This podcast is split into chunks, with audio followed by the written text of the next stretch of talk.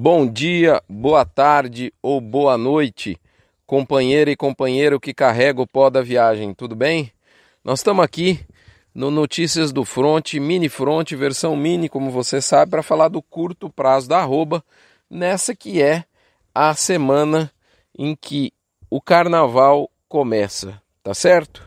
Muito bem, mas o que, que tem o carnaval conosco, tá certo? O que tem é que é o seguinte: vocês lembram daquele ditado? O ano no Brasil só começa depois do carnaval? Pois essa frase da cultura popular ela é completamente aderente à realidade do mercado pecuário de 2020. Só para refrescar a sua memória e a minha também, nós começamos com o físico lá no estado de São Paulo à vista e livre por volta dos 200 reais, logo na virada do ano. Passamos por uma fase de teste de mínimas.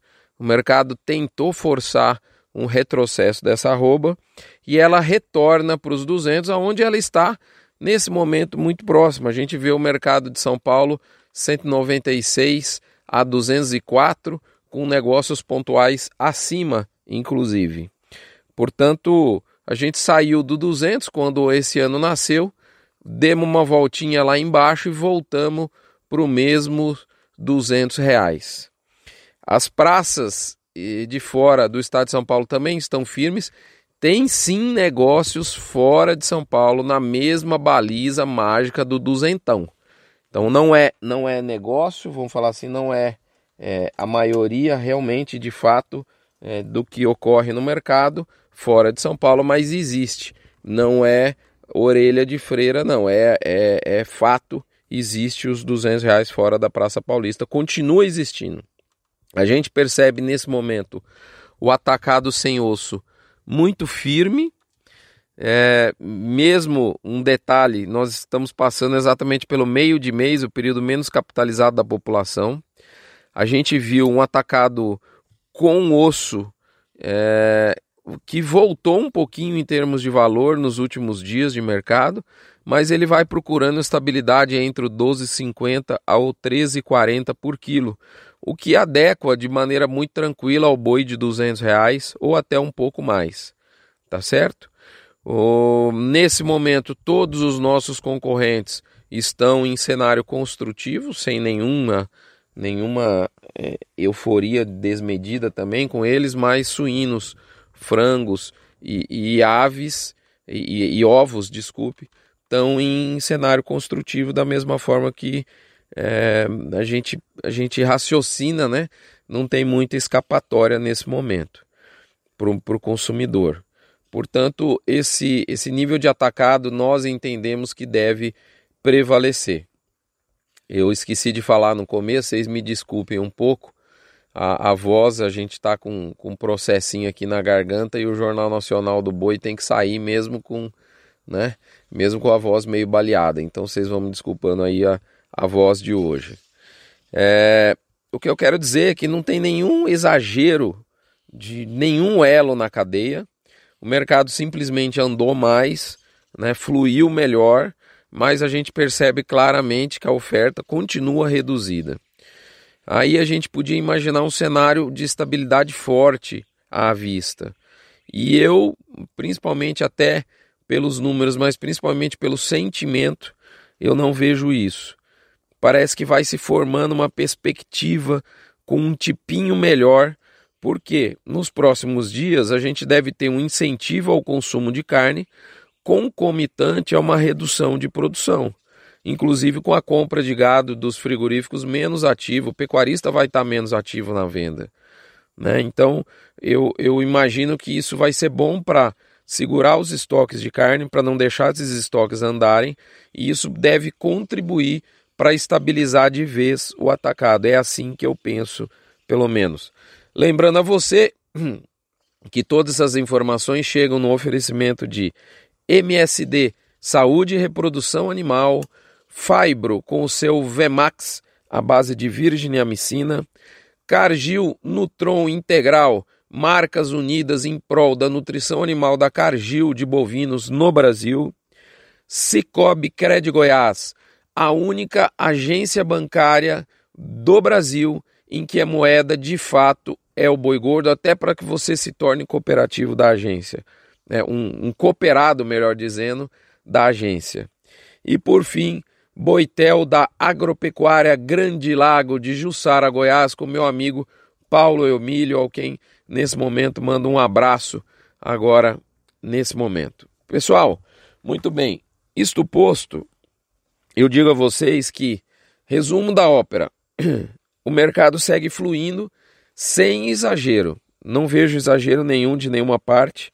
A oferta segue diminuída, segue restrita, mas vai, como eu disse, formando um tipinho melhor no mercado, sabe?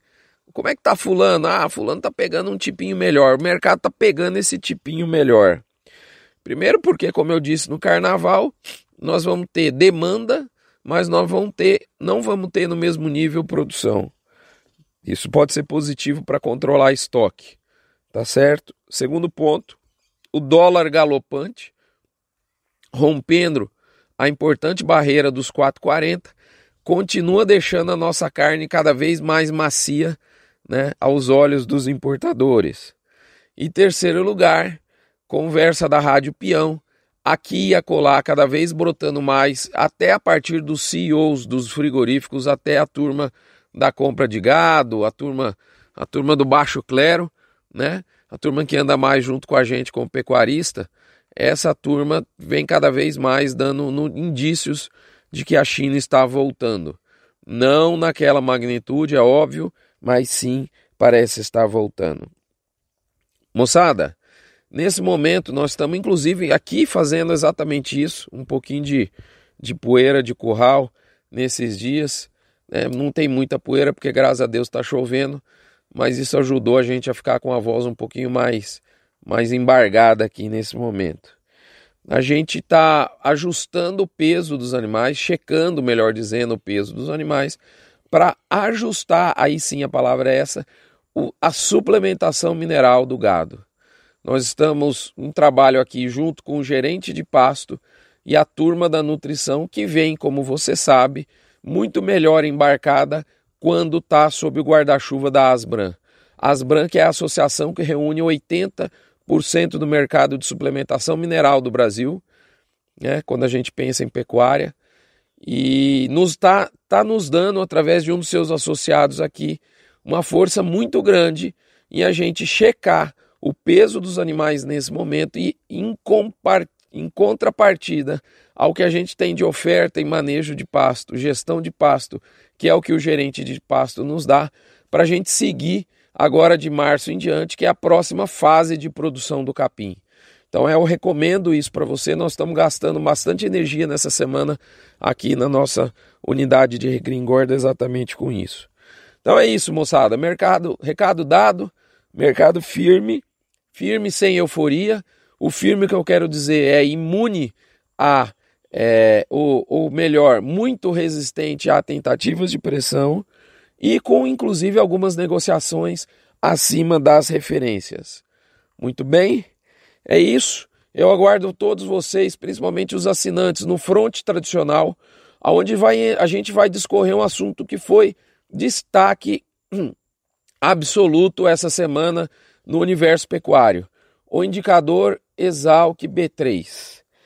O indicador do boi gordo, ele é culpado, ele é cúmplice ou ele é vítima do que está acontecendo no mercado? Nós fizemos um raio-x com alguns números, chegamos a algumas conclusões muito importantes. Eu acredito que ninguém esteja completamente certo.